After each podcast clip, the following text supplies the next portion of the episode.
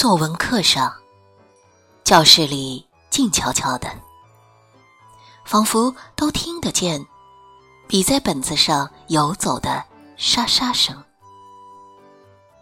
还有绞脑汁的憋气声。啪！突如其来的一声脆响，如静谧深夜里毅然飞落石上的水滴声，惊扰了。一个个好梦，埋着的头得到指令似的纷纷抬起来，不约而同的朝一个方向看去。随即，叽叽喳喳的声音也如潮水般涨起来。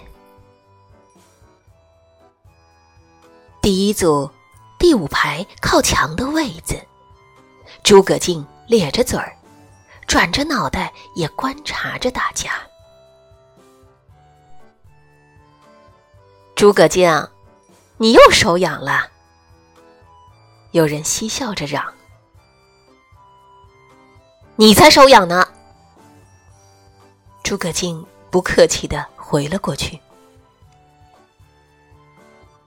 诸葛静，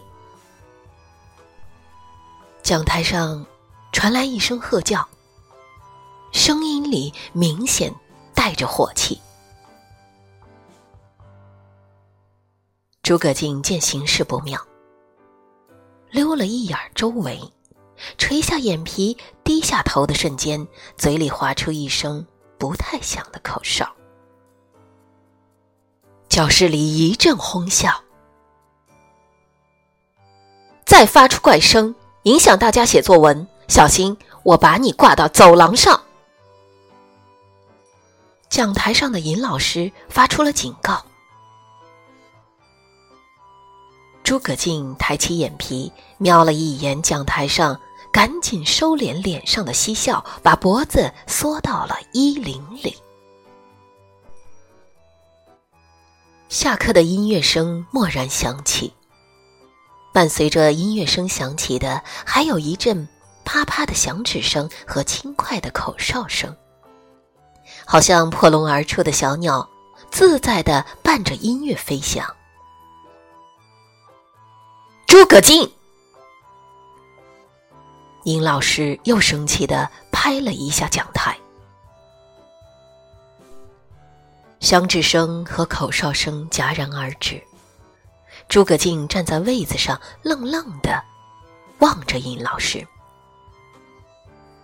两人一个火冒三丈。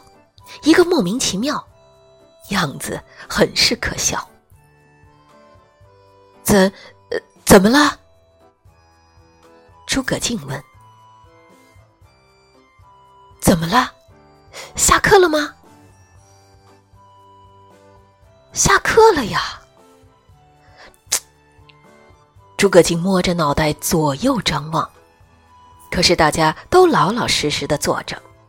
个个瞪着俩大眼望着他，只有他和殷老师站着。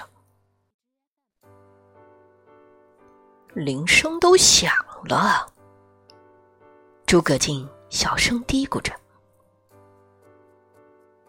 看看你那样子。”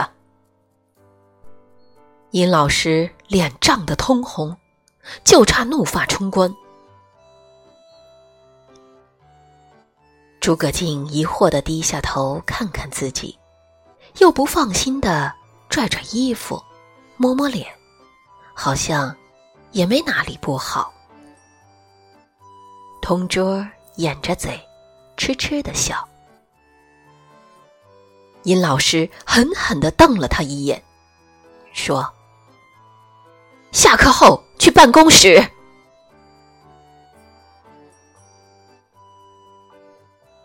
节选自儿童文学故事，二零一八年七月号，《响指乐队》。本文作者于金。